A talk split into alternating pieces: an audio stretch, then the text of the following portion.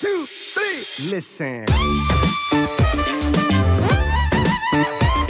Die Personen, die auf diesen sozialen, sozialen Medien oft herausstechen und scheinbar sehr gute Fortschritte machen, meistens auch die Personen sind, die nicht unbedingt dem Durchschnitt entsprechen, sondern vielmehr diese Outlier sind. Das siehst du in jeglichen Sportarten. Das ist nicht so nur so im Bodybuilding. Ich meine, wenn du an Fußball denkst, wäre es sehr bekannt, auch bei Leuten, die, die sich nicht für Fußball interessieren. Das sind Leute wie Cristiano Ronaldo, Lionel Messi, Pelé, wer auch immer. Mhm. aber es sind nicht die Leute, die vielleicht auch Fortschritte machen in ihrer eigenen sportlichen Entwicklung, aber eben nicht so herausstechen, weil sie nicht so stark aus, aus dem Durchschnitt sozusagen, von dem Durchschnitt abweichen.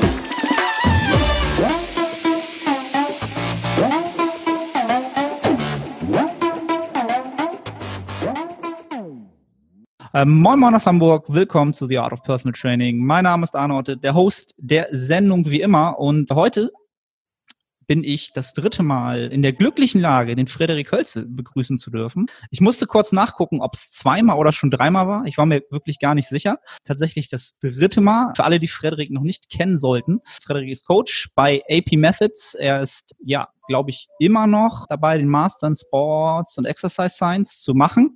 Ich hoffe, das ist noch richtig, nicht, dass das schon abgeschlossen ist. Das wäre peinlich.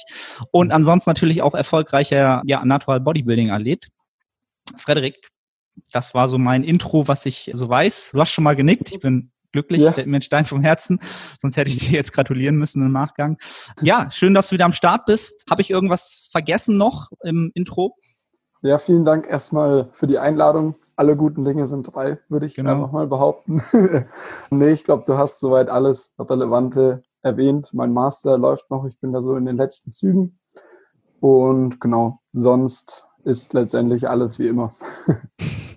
alles wie immer heißt, wir haben ja eben schon off-air gesprochen, Training läuft wunderbar, gesund und munter. Ich glaube, die Corona-Nachbearbeitung darf ab diesem Podcast jetzt endlich mal wegfallen. Ich glaube, ich habe in jedem Podcast alle Gäste danach gefragt. Hiermit schließe ich das Thema im mhm. Podcast auf jeden Fall ab. Das habe ich gerade entschieden für mich. Ja ja, blicken wir nach vorne. Und das tun wir jetzt äh, hoffentlich mit dem Thema, was wir heute aktuell so ein, ein bisschen beleuchten wollen. Ähm, ich habe mir so ein bisschen auf die Fahne geschrieben, ein bisschen den Leuten klarzumachen oder so ein Bild zu geben, dass wir als Bodybuilder immer sehr, sehr davon getrieben sind, die Kontrolle zu wahren über unser Training, über unseren Fortschritt. Wir wollen das immer möglichst messbar haben. Wir wollen, wenn möglich, das ablesen können und bei Bedarf anpassen. Und heute mal zu schauen, wie gut das wirklich möglich ist, mit welchen Indikatoren das sinnvoll ist und vielleicht auch nicht sinnvoll ist. Genau, das soll heute so ein bisschen das Thema sein. Und äh, zum Start würde ich dich halt mal so ein bisschen auf die falsche Fährte locken wollen. Oder was heißt die falsche Fährte? Vielleicht so die Indikatoren vielleicht erstmal betrachten, die du vielleicht als nicht so wegweisend siehst, wenn man seine Trainingsanpassung machen möchte. Was wäre das so, was dir da in den Kopf kommen würde? Ja, also wenn man, wenn man Bodybuilding sozusagen als Wettkampfsport betrachtet, also ist es, ist es ja so, dass wir letztendlich irgendwo an den optischen Veränderungen gemessen werden und beurteilt werden auf einem Wettkampf. Allerdings ist es natürlich so, dass je fortgeschrittener ich werde, diese Anpassungserscheinungen sich immer weniger innerhalb eines kurzen Zeitraums auch in, in der Optik verändern und dadurch irgendwo unsere Subjektivität immer auch noch mehr einen Einfluss darauf nimmt, wie wir diese Veränderungen beurteilen. Weshalb es vermutlich, je fortgeschrittener ich werde und je mehr ich mich sozusagen von diesem Anfängerstadium hinweg bewege, dass ich meinen Fokus mehr und mehr eben auf möglichst objektive Messgrößen lege, um irgendwo beurteilen zu können, ob das Training eben den Effekt hat, den ich letztendlich erwarte mit einer realistischen Erwartungserhaltung, je nachdem, wo ich mich eben gerade so in meiner Trainingslaufbahn befinde. Und wenn man dann so ein bisschen weggeht von diesen subjektiven Parametern wie das eigene Spiegelbild, vielleicht auch Fotos, die man von sich selbst macht und diese eben mit anderen Fotos von, von, einem, von einem anderen Zeitpunkt, der vielleicht ähm, relativ nah auch ähm, zu dem jetzigen Zeitpunkt liegt, vergleicht, ist es natürlich so, dass es dort schwieriger ist, das Ganze zu beurteilen wo dann eben letztendlich diese objektiven Parameter vor allem im Sinne der abrufbaren Leistungsfähigkeit im Gym wertvoller wird und letztendlich auch irgendwo so diese Messgröße, diese erste Messgröße sein sollte, wo ich letztendlich meine Evaluierung des Trainingseffekts darauf basiere. Und das ist natürlich auch irgendwo davon abhängig, wie weit ich fortgeschritten bin. Als Anfänger kann ich natürlich erwarten, dass ich jede Woche vielleicht fünf Kilo auf, auf die Hantel bei Kniebeugen oder bei Bankdrücken lege, wenn man so diese klassischen Grundübungen als Beispiel nimmt. Je fortgeschrittener ich bin, desto geringer wird natürlich diese Anpassungsreaktion in einem kurzen Zeitraum, was sich natürlich dann auch auf der Handelstange bemerkbar macht, weil ich einfach nicht mehr diese großen Sprünge innerhalb von einem kurzen Zeitraum habe.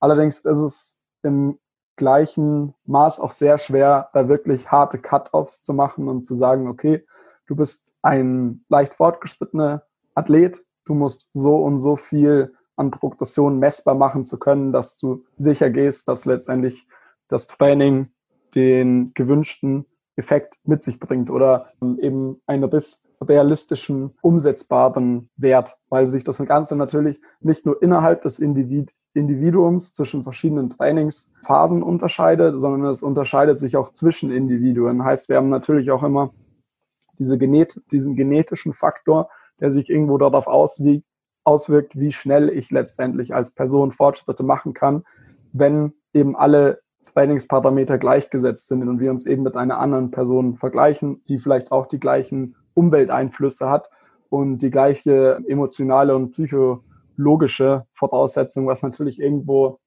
nicht unbedingt realistisch ist, weil das in den seltensten Fällen so sein wird. Aber es zeigt zumindest anhand dieses Beispiels auf, dass wir uns nicht unbedingt mit jemand anderen vergleichen sollten, sondern einfach nur im Hinterkopf behalten sollten, dass sich diese Zeiträume eben über den Lauf einer Trainingskarriere verändern und ich dementsprechend auch meine Erwartungshaltung etwas verändern sollte, um wirklich angemessen beurteilen zu können, ob ich letztendlich Hypertrophie erreicht habe oder nicht, was ja in diesem Kontext relevant ist. Mhm. Okay, also du hast jetzt so ein bisschen diesen, diesen Faktor Zeit oder Zeitraum so ein bisschen in, ins Spiel gebracht und vor allen Dingen diesen Faktor Vergleich. Der Vergleich, äh, habe ich gerade in der letzten Podcast-Freude so gesagt, ist der, der Tod der Freude. Und es ist mhm. seltenst sinnig, einen Vergleich anzustellen, der eben tatsächlich nicht mit sich selber zu einem anderen Zeitraum einhergeht. Und also die Performance an sich ist ja auch das, wie soll ich sagen, das Einzige, was, ja, selbst das so richtig objektiv das Objektivste, möchte ich mal so sagen, was, was wir halt haben. Die anderen Parameter, die du so angebracht hast, wie Maße, Bilder, Umfänge, ja, Maße, ähm, sind das so Sachen, die du auch nutzt oder mittlerweile deutlich weniger verwendest? Ja, also ich, ich nutze sie definitiv, weil mhm. es meiner Erfahrung nach auch eine Sache ist, die einem selbst vor allem über einen längeren Zeitraum Bestätigung geben kann, weil nur weil es in, innerhalb von einem kurzen Zeitraum vielleicht nicht diese optischen Veränderungen wahrnehme, heißt das nicht, dass das in einem längeren Zeitraum genauso ist. Selbst als fortgeschrittene Person werde ich wahrscheinlich, wenn ich Bilder von vor einem Jahr und zum jetzigen Zeitpunkt vergleiche, wenn ich sozusagen in Anführungsstrichen alles richtig gemacht habe, mit hoher Wahrscheinlichkeit gewisse Veränderungen sehen, weshalb ich definitiv dazu tendieren würde, eben auch weiterhin beispielsweise Fotos zu machen, die eben unter gleichen Umständen aufgenommen wurden. Heißt, ich würde eben genauso zum Beispiel wie bei dem Wiegen des Körpergewichts versuchen, das eben möglichst zur gleichen Zeit zu machen, unter den gleichen Umständen, worunter beispielsweise auch die Lichtbedingungen fallen, um letztendlich da auch irgendwo so eine Vergleichbarkeit zu schaffen. Ich sollte bloß im Hinterkopf behalten, dass diese zusätzlichen Parameter, die ich eben heranziehen kann, wie, wie ein Foto oder mehrere Fotos meiner Körperkomposition, eben nicht zu sehr auf die Goldwaage gelegen werden sollte, vor allem in dieser, in, innerhalb dieser kurzen Zeiträume, weil es dann sehr schnell dazu führen kann, dass ich kontinuierlich jede zwei Wochen irgendwo versuche, meine Körperkomposition zu beurteilen, was eben nicht unbedingt sinnvoll ist, um, die, um den Effekt zu beurteilen, sondern auch vermutlich kontraproduktiv, was unsere mentale Gesundheit angeht, weil es dann sehr schnell in die Richtung eines gestörten Körperbilds gehen kann, wenn ich die ganze Zeit in den Spiegel schaue und irgendwo nicht zufrieden bin, weil ich nicht diese Fortschritte sehe, die ich mir vielleicht vorstelle, die aber eigentlich völlig realitätsfern sind, weshalb ich da auch wirklich so diesen Zeitfaktor, dem Zeitfaktor eine hohe Priorität zuweisen würde und dementsprechend diese Bilder in einem größeren zeitlichen Abstand machen würde. Beispielsweise alle acht Wochen eben versuche, diese Bilder zu machen unter gleichen Umständen und das dann zumindest über ein Trainingsjahr vergleichen kann. Okay, habe ich vielleicht sogar auch dort optische Fortschritte machen können, die ich jetzt eben anhand dieser Vergleichsbilder wahrnehmen kann. Und das kann letztendlich sozusagen nochmal eine Bestätigung zu, dieser, zu diesem Performance-Aspekt sein. Allerdings würde ich das dem Ganzen sozusagen auf jeden Fall unterordnen, vor allem in kürzeren Zeitperioden. Und ja, also da fällt mir halt wieder nur ein, also dieser Vergleich tatsächlich ist von Bildern ist mit sich natürlich sehr, sehr genau, in, in, kann sehr, sehr produktiv sein. Aber da fällt mir jetzt halt wieder dieses Thema ein, Social Media, weil du auch gesagt hast, es kann halt von Individuum zu Individuum sehr, sehr unterschiedlich sein, was in Zeitraum XY an Hypertrophie ausgemacht wird da, das sehe ich halt immer so ein bisschen als sehr, sehr, ja, als Falle an, weil natürlich auf Instagram jeder nur seine, seine besten Update-Fotos postet und natürlich nicht die schlechten. Und da hat man natürlich immer den Eindruck, dass alle unglaublichen Fortschritt machen, selbst in kürzeren Zeiträumen, ob es nun von der Performance ist, von der Körperkomposition ist. Und das ist halt in den seltensten Fällen tatsächlich in diesem Ausmaße, so wie es dann halt wirklich aussieht. Das wollte ich dazu nochmal so ein bisschen mit in die Waagschale werfen, dass, dass man sich da vielleicht öfter mal von Instagram zurückziehen sollte, wenn einen so ein paar Updates so ein bisschen triggern und man denkt, Gottes Willen, ich bin so ja. hinterher. Was machen ja, die Leute absolut. alles richtig halt? Ne? Was mache ich denn alles ja. falsch? Ich komme ja nun gar nicht voran halt. Ne? Das ist etwas, was ich ganz oft höre ich, und sehe.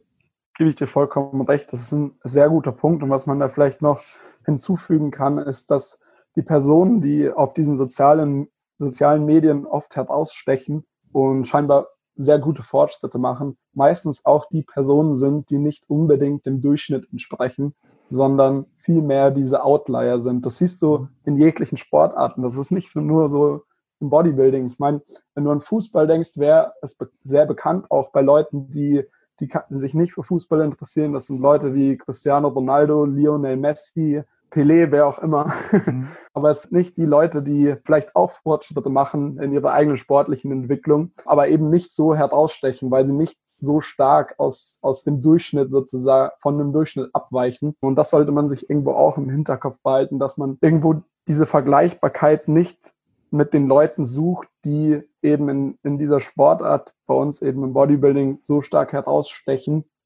weil das vielleicht eben auch ganz andere Anpassungsreaktionen sind, die die Person erfährt, die vielleicht nicht bei mir so zutreffen, was aber nicht heißt, dass ich nicht Fortschritte mache. Ich sollte bloß nur meine Fortschritte nicht mit der von, äh, von anderen Personen letztendlich vergleichen. Wir wissen natürlich auch nicht, wenn wir irgendwas auf Instagram sehen, was da noch mit eingeflossen ist, wo man auch den Leuten nichts unterstellen sollte, weil wie gesagt, es gibt in jedem Sport Outlier, es gibt in jeder Lebenslage Outlier und das bedeutet nicht, dass die Leute irgendwo betrogen haben oder ähnliches. Ähm, sie stechen halt einfach nur heraus, weil sie nicht diesem Durchschnitt angehören, der eben vielleicht nicht so eindrucksvoll ist für andere Leute, aber der für mich als Einzelperson trotzdem motivierend sein sollte, wenn ich eben merke, dass es bei mir vorangeht.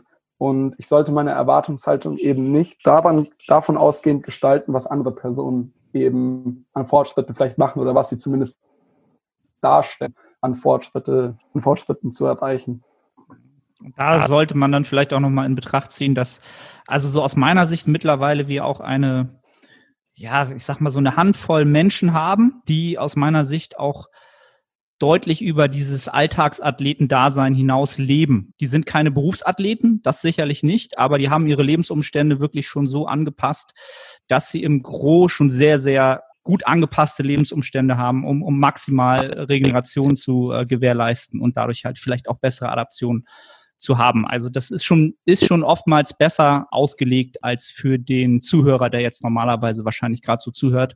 Und das kann halt auch nochmal ein großer Faktor sein halt. Ne? Also wenn ich halt Vollzeit zum Beispiel Online-Coach bin und jeden Tag vier Stunden trainieren kann, weil ich mir das so beruflich hingelegt habe und sonst auch alles optimiert habe, einfach auch aus meinem aus meiner Lebensgestaltung heraus, dann kann das natürlich auch einfach, ist das einfach ein Vorteil. Das ist kein unfairer Vorteil, aber das ist etwas, was dem normalen Zuhörer jetzt, der zuhört, wahrscheinlich sagt, ich kann nicht jeden Tag vier Stunden, das heißt nicht vier Stunden trainieren, aber ich kann halt so viel Zeit aufwenden, mich für, um mein Training zu kümmern und um mich um meine Regeneration zu kümmern. Das sollte man vielleicht auch immer so ein bisschen im Hinterkopf haben, ne? dass das auch so ein Faktor ist.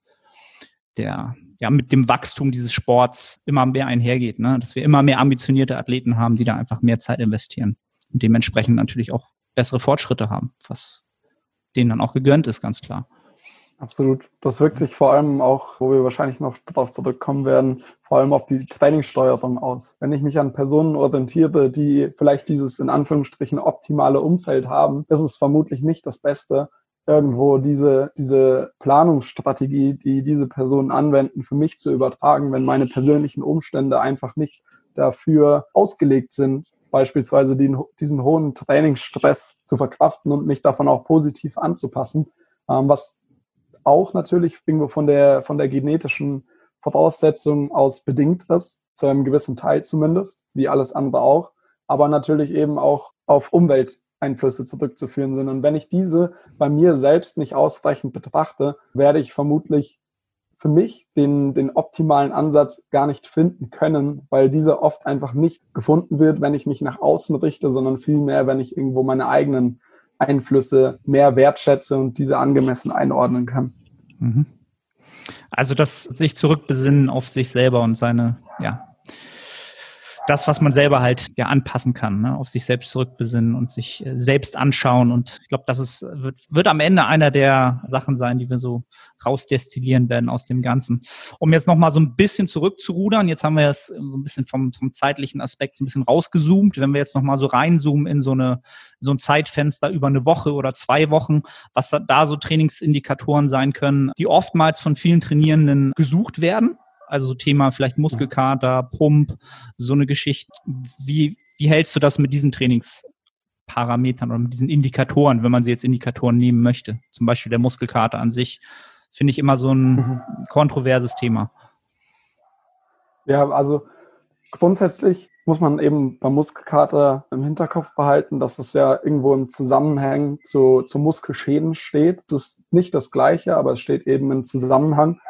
Und da, dabei kann eben der Hintergedanke sein, dass sozusagen ein gewisses Ausmaß an Muskelschäden nötig ist, um, um den Trainingseffekt zu maximieren, weil ja auch lange Zeit eben diskutiert wurde oder teils immer noch diskutiert wird, ob vielleicht diese Muskelschäden eben sozusagen einen Mechanismus darstellen, der Hypertrophie induziert, eben neben mechanischer Spannung und metabolischem Stress, der auch eben zusätzlich diskutiert wird. Aber Muskelkater und metabolischer Stress vermutlich eben unter mechanische Spannung einzuordnen sind, äh, wenn überhaupt, ähm, was eben vielleicht noch ein Thema, ein Thema ist, was das Ganze jetzt sprengt. Auf jeden Fall ist Muskelkater bzw. Muskelschäden erstmal eine Sache, auf die ich nicht zu viel Wert legen würde, wenn ich beurteile, ob ich letztendlich den Trainingseffekt maximiere, weil es beispielsweise Untersuchungen gibt, die zeigen, dass eine Probandengruppe die im Vorhinein schon ein Trainingsprotokoll durchlaufen hat, um sozusagen durch diese wiederholte Belastung weniger Muskelschäden davonzutragen durch den sogenannten Repeated Bout Effekt. Im Vergleich zu einer Gruppe, die diese Vorlaufphase nicht hatte,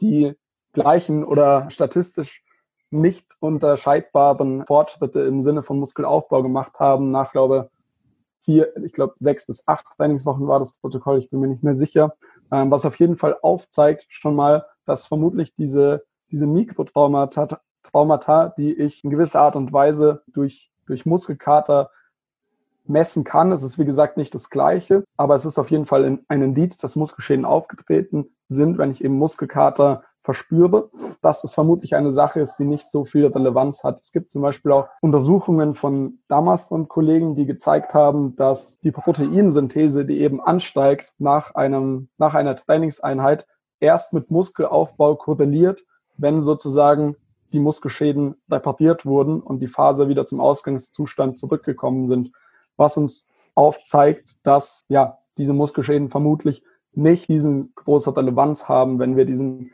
Trainingseffekt beurteilen. Was ich in dem Sinne natürlich trotzdem immer machen würde, ist zu schauen, dass ich das Training so steuere, dass die Muskelschäden nicht so hoch ausfallen, dass ich in der nächsten Einheit dadurch so beeinflusst werde, dass ich eben nicht zu meiner Baseline-Performance, also zu der Leistungsfähigkeit, die ich vielleicht vor einer Woche hatte, zurückkehren kann, weil das vermutlich letztendlich den Effekt hat, dass ich ja keinen robusten Stimulus für Hypertrophie setzen kann, weil ich eben noch nicht mal auf die Ausgangsbasis zurückkehren konnte, was eben die, die einzelne Muskelphase angeht und ich eben beispielsweise auch durch eine zu starke Anhäufung von Mikrotraumata zentrale Ermüdung erzeuge. Das ist sozusagen ein, vermutlich ein indirekter Effekt von, von Muskelschäden, die letztendlich dafür sorgt, dass ich diese Fasern, die das größte Hypertrophiepotenzial haben, gar nicht mehr rekrutieren kann, wenn eben diese Muskelschäden zu hoch ausfallen, was sozusagen meine Fähigkeit limitiert, überhaupt einen robusten Stimulus zu setzen. Also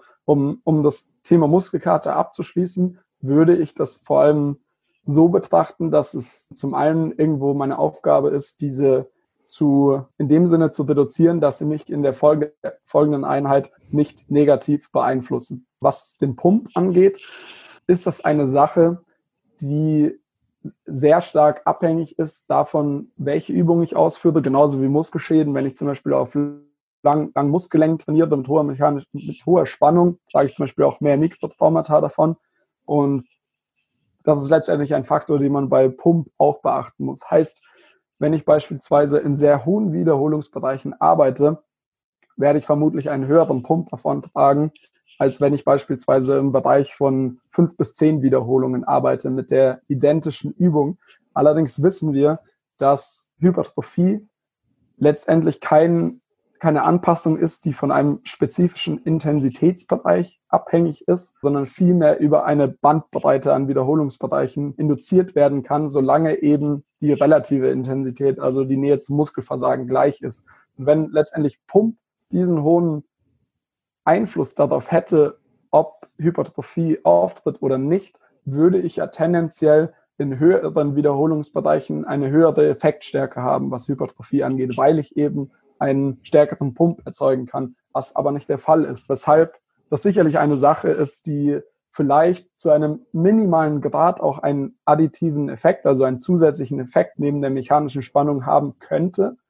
Allerdings würde ich nicht zu sehr den Fokus darauf legen, eben den Pump zu maximieren, weil das eben auch auf Kosten anderer Variablen geschehen kann, die vielleicht viel wichtiger sind für Hypertrophie, wie eben, dass ich eine ausreichend hohe mechanische Spannung induziere.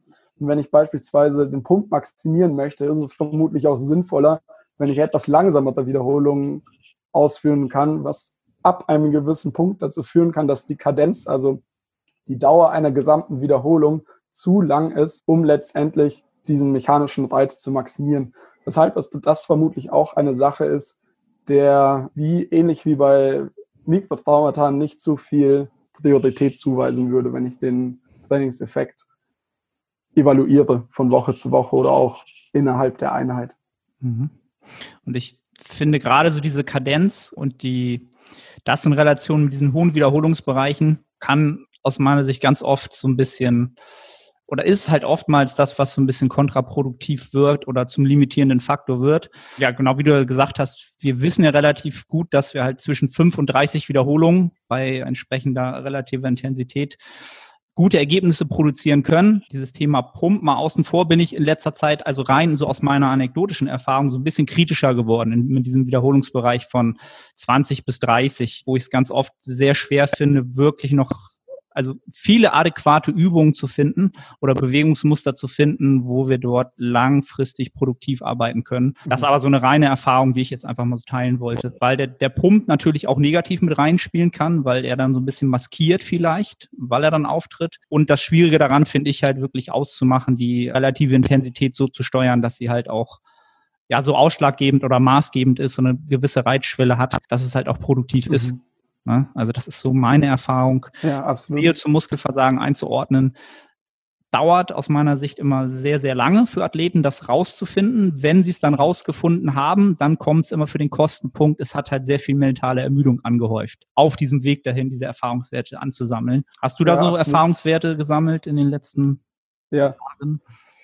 Ich, ich muss noch mal ganz kurz auf den vorherigen Punkt eingehen weil ich das äh, vielleicht auch falsch formuliert habe bezüglich dem Pump und der Geschwindigkeit in, in, während der Bewegung ist es so, dass ich bei einer schnelleren Bewegungsgeschwindigkeit vermutlich einen höheren Pump erzeuge, mhm. aber da eben der Nachteil besteht, dass wenn ich primär darauf aus bin, diese Geschwindigkeit beizubehalten, dass ich den Nachteil davon trage, dass ich vermutlich diese relative Intensität, die nötig ist, um Hypertrophie zu erreichen, gar nicht in diesem jeweiligen Satz erreiche, weil sich meine Bewegungsgeschwindigkeit eben nicht verringert, weil ich eben vermutlich ein zu leichtes Gewicht verwende, was vielleicht für, für den Pump an sich gut ist, aber für die mechanische Spannung, die eben mit hoher Wahrscheinlichkeit der primäre Faktor ist, der Hypertrophie verursacht, dass ich das eben zum Nachteil von diesem Faktor mache, weshalb das auch eine Sache ist, der vermutlich dagegen spricht, den, den Pump per se erstmal so maximieren zu wollen. Aber genau, um jetzt nochmal auf deine, auf deine eigentliche Frage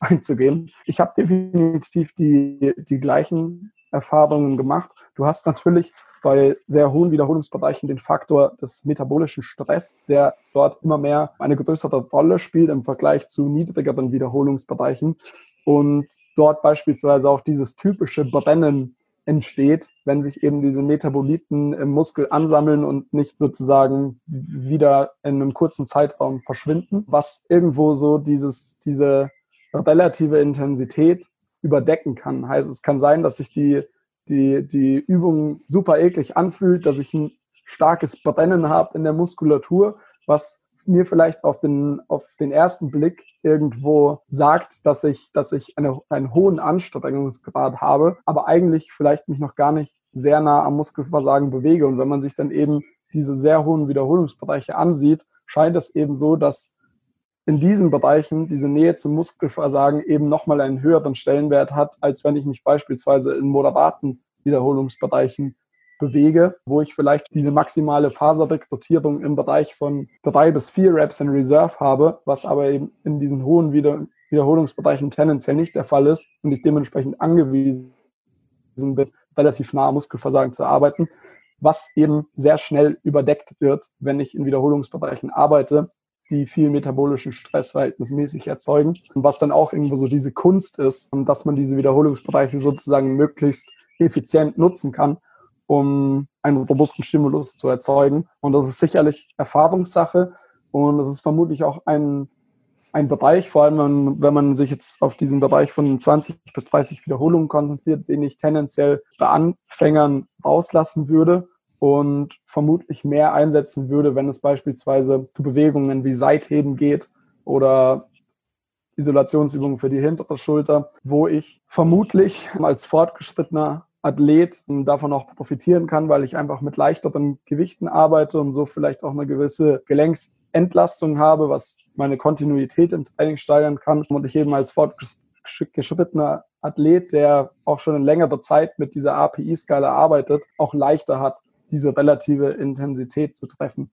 Weshalb es schon eine Sache ist, ja, wo man eine gewisse Übung braucht, würde ich mal behaupten, um die adäquate relative Intensität zu erreichen und es auch einfach nicht notwendig ist. Wenn ich merke, ich habe grundsätzlich keine Lust auf diesen hohen Wiederholungsbereich, ist es auch keine Sache, von der, von der ich irgendwo einen Mehrwert generieren werde im Vergleich zu niedrigeren Wiederholungsbereichen, wenn man jetzt einfach nur mal den Reiz hinsichtlich Hypertrophie betrachtet. Ja, finde ich auch gut, was du zuletzt abschließend sagtest, dass das auch sicher präferenzabhängig ist. Halt, ne? Also so groß ist es nicht, was man da vielleicht extra mit abfrühstückt an Adaption, glaube ich, um sich da jetzt reinzuzwingen und auf Teufel komm raus, einen Mesozyklus, diesen metabolen Stress jetzt sehr, sehr, sehr stark in den Fokus zu setzen oder zu stark fast zu sagen.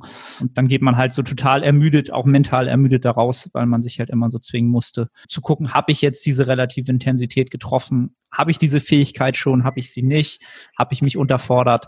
Das sind halt mhm. immer so Gedankengänge, die ich immer so, wo ich immer glaube, da geht halt viel verloren, einfach so im, im Alltag beim ja. Athleten, dass im Kopf einfach so viel abspielt. Das, dieses, ich habe nicht mein Potenzial abgerufen. Ne? Also ja. dieses Thema, ich hätte mehr machen können, hätte ich mehr machen müssen, um halt wirklich meinen Ambitionen auch gerecht zu werden. Das ist etwas, ja. was in dieser Wiederholungsbereichen schwerer fällt. Absolut. Ich, man muss halt auch betrachten bei diesen hohen Wiederholungsbereichen oder generell, wenn man, wenn man die API-Skala im Hinterkopf hat, dass es kein strikter Cut-off ist. Heißt, wenn ich zum Beispiel Seitheben ausführe und da in diesem Bereich bin, zwischen 20 und 30 Wiederholungen, ist es nicht so, dass ich ein Hypertrophiestimulus erziele, wenn ich bei API 9 angelange und bei API 8 passiert noch überhaupt nichts, Es geht vielmehr darum, dass ich irgendwo sozusagen schaue, wo dieses Plateau auftritt hinsichtlich des Stimulus innerhalb eines Satzes.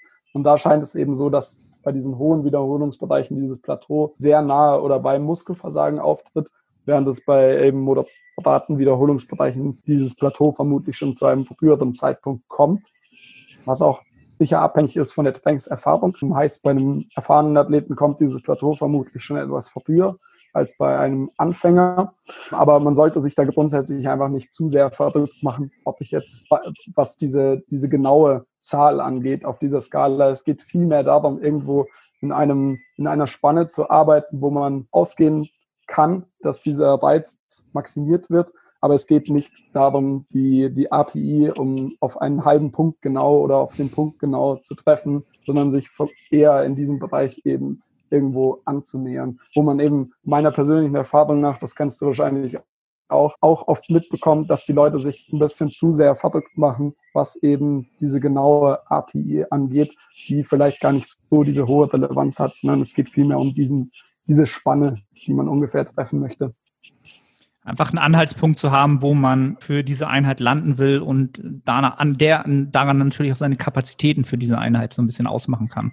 Das finde ich halt immer wichtig, dass man anhand seiner Kapazitäten arbeitet und dafür sind diese relativen Intensitäten ja prädestiniert. Also das finde ich halt immer sehr, sehr gut. Und das ist aber natürlich auch schwer, einem Athleten klarzumachen, dass er vielleicht auch Tage hat, wo seine Kapazitäten einfach nicht so hoch sind. Und wenn er ehrlich mit diesen relativen Intensitäten arbeitet, dass es dann auch manchmal aussieht wie ein Rückschritt.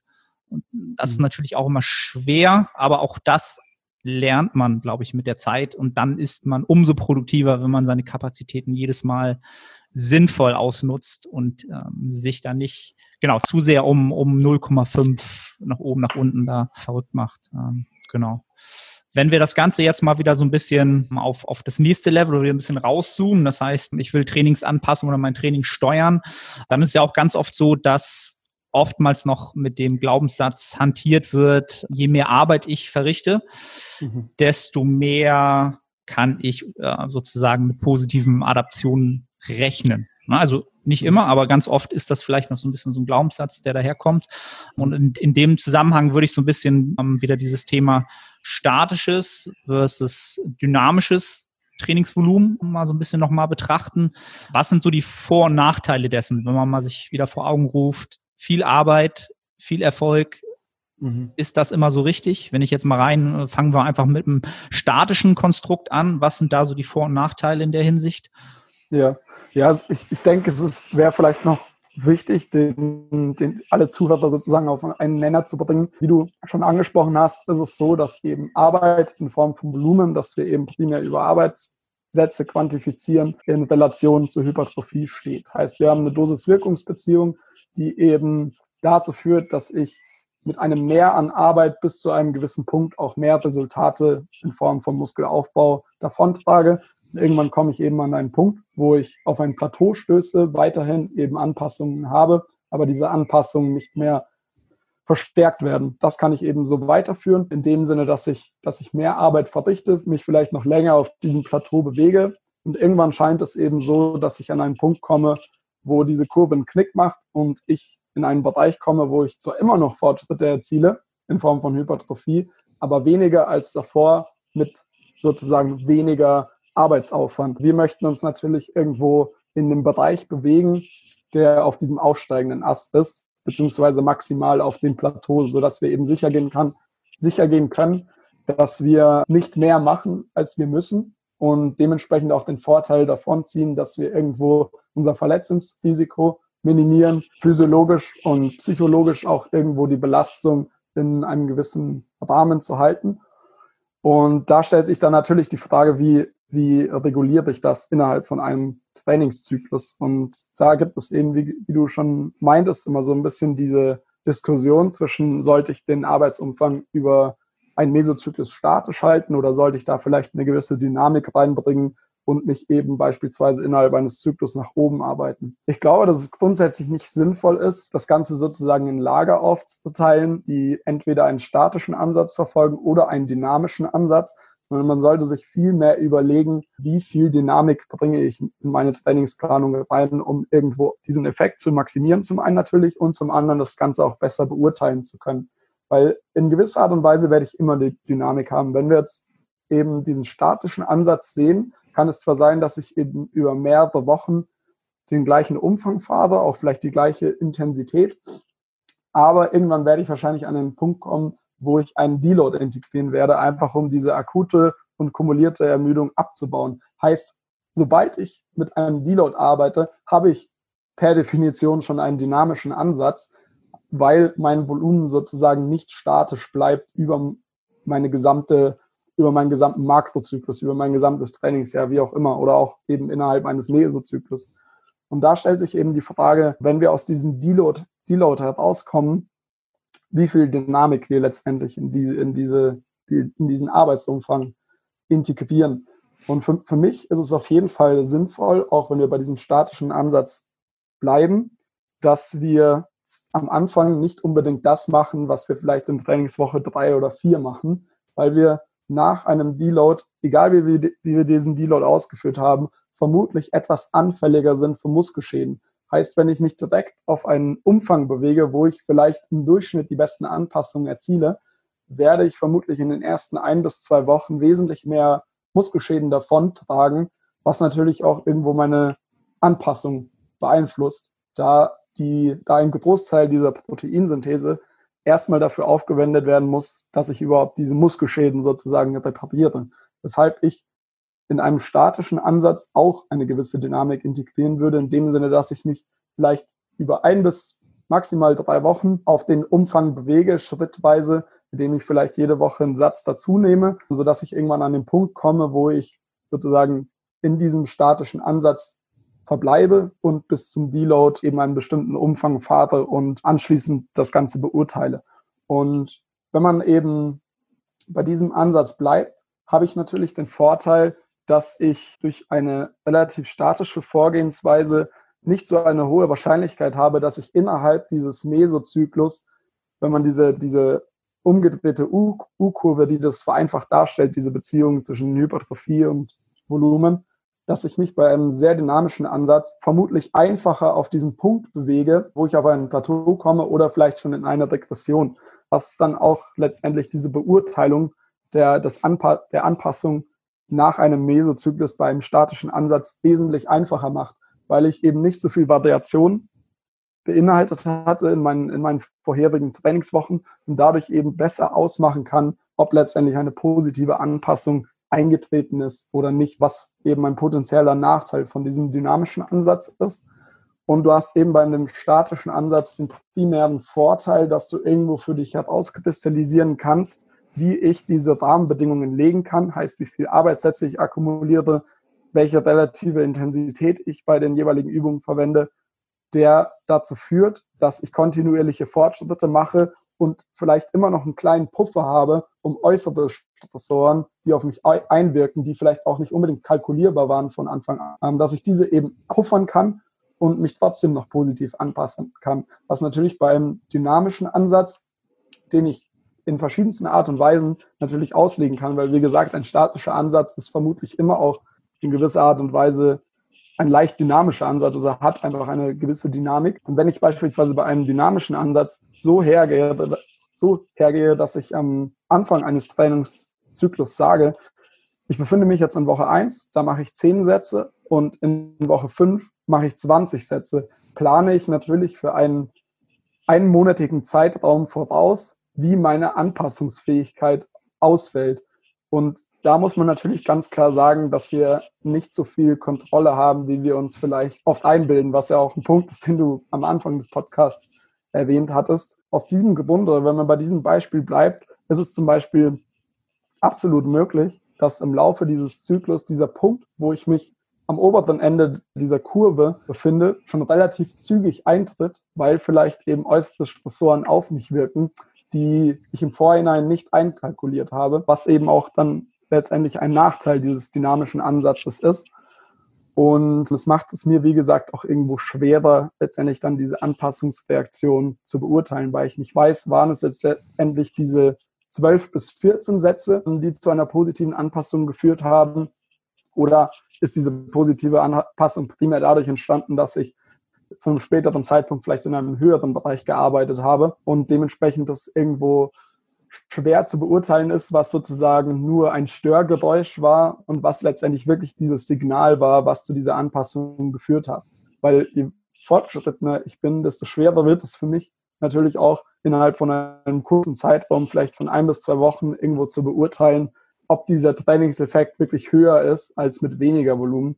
Weshalb das zumeist eben erst beispielsweise nach ein bis zwei Mesozyklen ist. Und je mehr Variation ich eben in, in diesem Kontext habe, desto schwerer wird es dann auch irgendwo dieses Signal wirklich heraus zu kristallisieren. Sehr, sehr zusammenfassend, comprehensive, wie man im Englischen sagt, wiedergegeben. Also auch sehr, sehr, kann ich sehr, sehr mit einhergehen mit dem Meinungsbild, was du da vertrittst. Und ich denke halt auch, dass ein, diese, diese starke Dynamik, dass man sich damit halt sehr, sehr viel an Flexibilität nimmt. So wie du es auch, auch gesagt hast, dass da viele Einflussfaktoren einfach von Woche zu Woche unter, unterschiedlich hoch, rauf und runter variieren. Die Flexibilität dann, wenn ich schon zu stark dynamisch war, mir einfach nicht mehr gegeben ist und dann Schritt zurück zu machen, dann natürlich meistens nicht der beste Schritt ist, also der nötige Schritt ist, aber dann natürlich auch in, in schlechteren Anpassungen wahrscheinlich mit einhergeht. Da ist halt auch immer so dieser Faktor, dieses Thema, okay, Ermüdung sammelt sich ja auch von Woche zu Woche an in verschiedenen Bereichen. Das ist ja eh schon eine Maskierung und der Hammer, wirklich einen Trainingssatz, einen Satz oder mehrere Sätze hinzuzufügen, verstärkt diese Maskierung ja noch, nochmal zusätzlich, mhm. was es dann halt noch mal schwerer macht, auf kurz oder lang wirklich ja zu evaluieren, wie viel brauche ich, was welche Dosis ist halt sinnig. Und da finde ich es halt auch immer schwer oder ich bin auch froh, dass das, glaube ich, dieser Zeit, dieses, dieser, dieser Trend vorbei ist, wo jeder unbedingt wissen wollte, wie viel Trainingsvolumen er braucht. Mhm. Weil das auch schwer etwas ist, wo ich glaube, dass das etwas ist, was, was überhaupt nicht statisch ist. Das reine diese Dosis ist halt überhaupt nicht statisch und das ändert sich halt über die Trainingskarriere enorm. Das ist auch was ganz Normales, aber es gab aus meiner Sicht so eine Zeit, wo jeder unbedingt wissen wollte, wo diese Volume Landmarks halt sehr, sehr im Vordergrund standen und jeder genau wissen wollte, wie viele Sätze er nun für die hintere Schulter braucht oder sowas. Ich glaube, das ist zum Glück so ein bisschen vorbei. Ja, absolut. Also ich glaube, was uns diese, diese Landmarks recht gut aufzeigen, ist, dass, dass es eben eine gewisse Spanne gibt, wo ich eine positive Anpassung erfahren kann und dementsprechend beispielsweise auch mit weniger Arbeit Hypertrophie erziele oder eben auch mit mehr Arbeit Hypertrophie erziele und das sozusagen nicht unbedingt an einen spezifischen Umfang gebunden ist. Ähm, die Frage ist natürlich, die man sich da stellen muss, ob dieses, dieser Umfang, den ich maximal verkraften kann, auch tatsächlich der Umfang ist, den ich zum einen benötige, was sehr unwahrscheinlich ist, und ob das letztendlich auch der Umfang ist, von dem ich mich maximal anpasse. Und wenn man sich eben diese Kurve anschaut, die nicht unbedingt diese perfekte Glockenkurve sein muss, ist es so, dass es eben sein kann, dass ich ein bestimmtes Ausmaß an Arbeit verkrafte und mich davon positiv anpasse, was aber gleichzeitig nicht bedeutet, dass ich mich von weniger Arbeit nicht sogar vielleicht besser anpassen könnte. Und das ist, glaube ich, so dieser, diese, diese Anpassung, die viele eben in ihrer Sichtweise vornehmen sollten, um das mal so auszudrücken, da es eben sein kann, wenn ich nur darauf bedacht bin, eben so viel Arbeit zu, zu verrichten wie nur möglich, dass es sein kann, dass ich irgendwo mich selbst in meiner sportlichen Weiterentwicklung limitiere, weil ich nicht mehr wirklich auf diese Parameter zurückgreife, die vielleicht viel aussagekräftiger sind, ob ich eine positive Anpassung davon trage, als diese Regeneration per se, die, die natürlich sehr wichtig ist, aber nicht unbedingt ein Indiz darauf, ob ich mich von einem Umfang eben maximal anpasse oder nicht. Was mhm. eben sehr gut durch diese Dosis-Wirkungsbeziehung mit diesem Plateau und Knick veranschaulicht. In der Hinsicht finde ich es halt auch immer interessant, was vielleicht auch so ein Trend ist, dass man immer versucht, Thema Overreaching oder genau seine regenerativen Kapazitäten halt maximal auszuloten. Dieses, dieses, diese Suche oder dieses zwanghafte, ich muss diesen Punkt finden, wo ich mich extrem schlecht fühle, wo, wo ich genau, wo diese, diese U-Kurve nach unten geht, diesen Punkt zu suchen, das, was du eben genannt hattest, dass das vielleicht nicht unbedingt immer das sein muss, was ich, worauf ich auf die Suche gehe oder was ich unbedingt äh, erfahren muss. Das finde ich halt auch immer so ein, ja, schwer einzuschätzen halt, ne? Warum das aktuell oder warum das ähm, oftmals gesucht wird, dieses Thema ich muss halt mein, mein Limit haben, damit ich halt auch dieses Feedback kriege.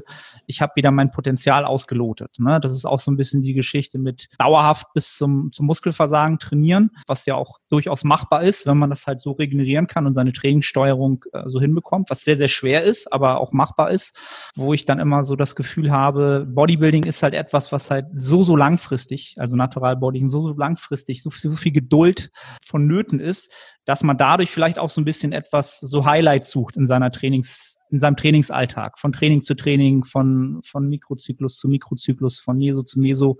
Diese Highlights sind halt einfach nicht da und dadurch kann man sie sich vielleicht natürlich so ein bisschen holen, ne? indem ich jedes Mal versuche, ein, ein PR aufzustellen, nochmal die relative Intensität für mich neu zu definieren, habe ich so ein bisschen das Gefühl, dass man so natürlich Bodybuilding einfach kurzfristig für sich attraktiver macht, ne? dass da einfach mehr Highlights kommen und, mhm. man das einfach mehr, mehr, Spaß dran hat, als wenn man einfach sagt, okay, ich habe jetzt sechs Monate trainiert und ich habe halt dort, dort und dort anhand der Parameter und Indikatoren, die wir eben besprochen haben, durchaus Positives zu verzeichnen, aber es ist halt so, ja, ist cool, ist jetzt nichts Dramatisches, machen wir weiter, kommen die nächsten sechs Monate.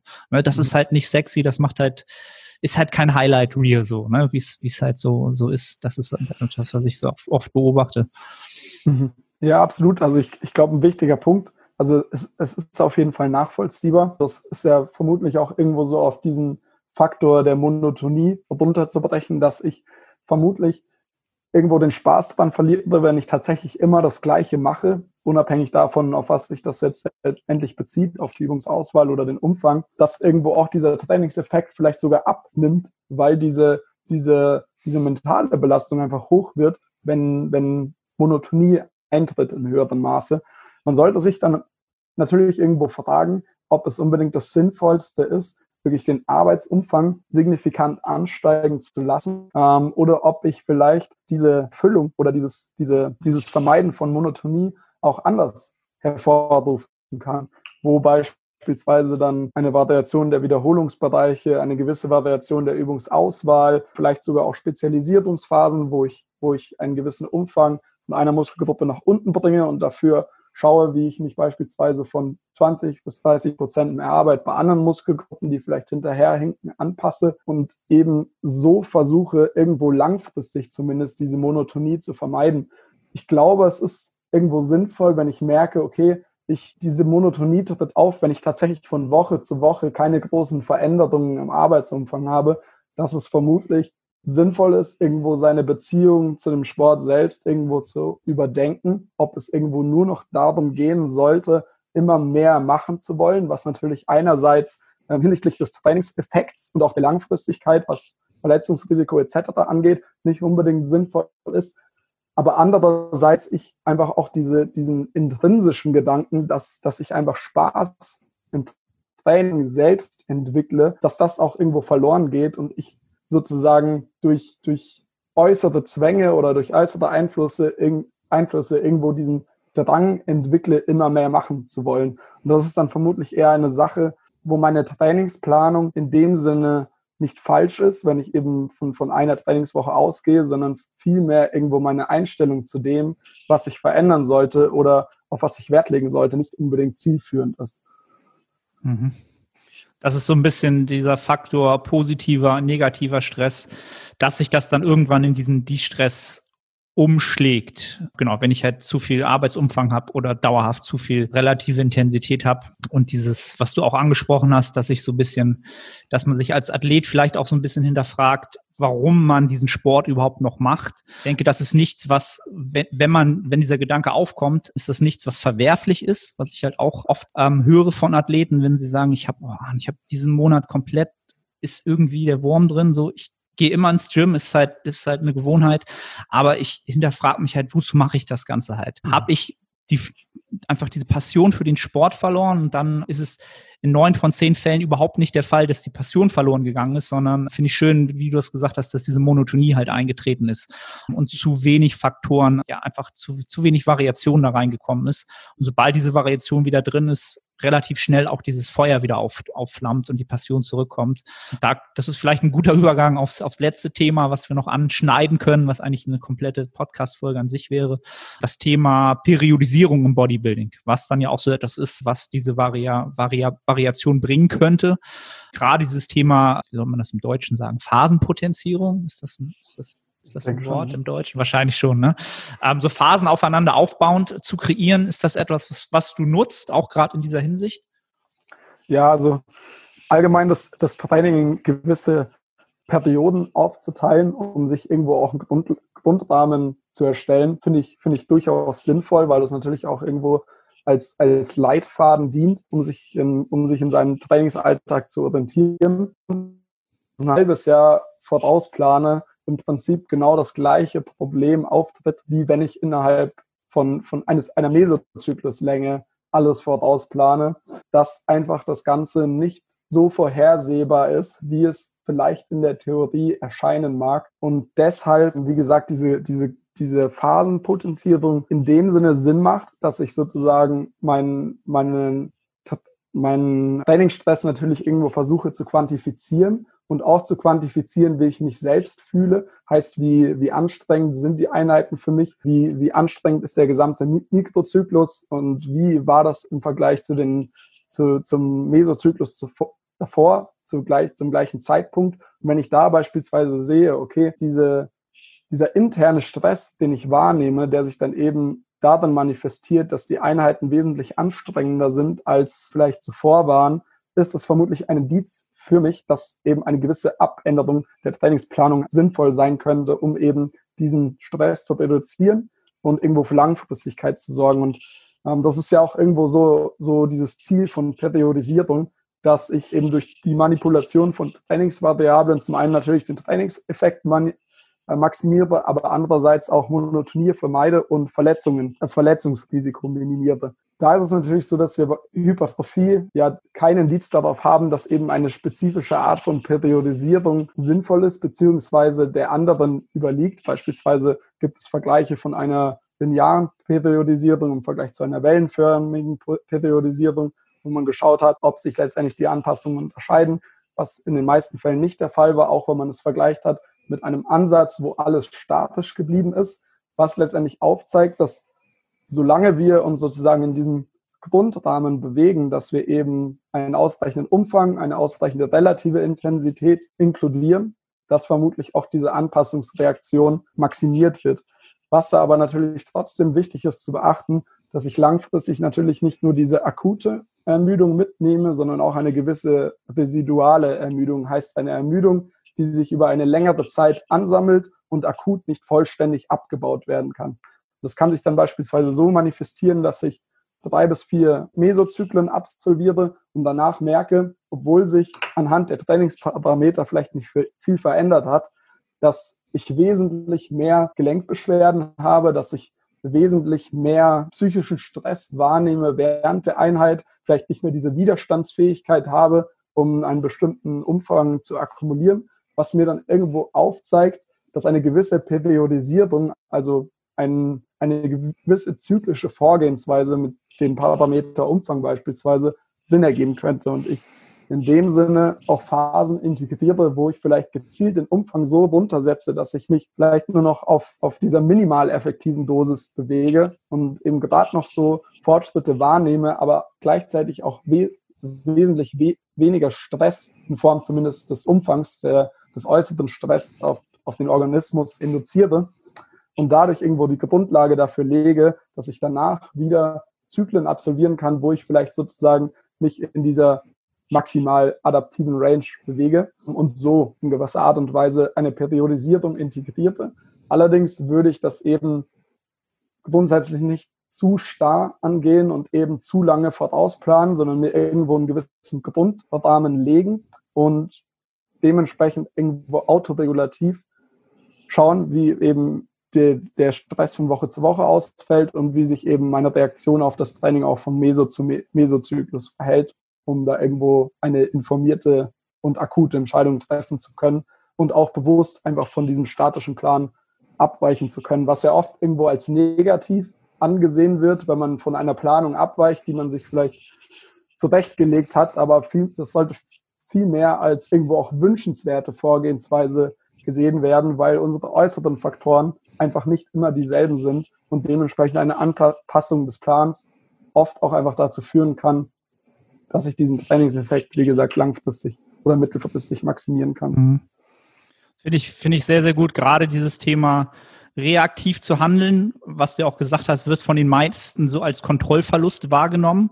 Dabei ist es eigentlich der höchste Grad der Kontrolle, reaktiv dann zu handeln, wenn man natürlich einen sinnvollen Rahmen gesteckt hat. Und ich glaube, das ist auch eine gute, ein gutes Schlusswort dafür, dass das, was öfter halt im Podcast am Ende rauskommt, dass man doch im Kleinen anpassen muss und doch mehr Anpassungen ja, reaktiv vornehmen muss, als man vermutet hätte, einfach durch diese multiplen Faktoren, die der Mensch halt alltäglich zu meistern hat. Und der Mensch an sich ist halt so komplex, dass dieses zu glauben, dass man das wirklich so steuern kann, das wäre halt sehr, sehr schön. Auf der anderen Seite wäre es auch, ja, hätte ich ein bisschen Angst, wenn das so klappen würde in dem Sinne.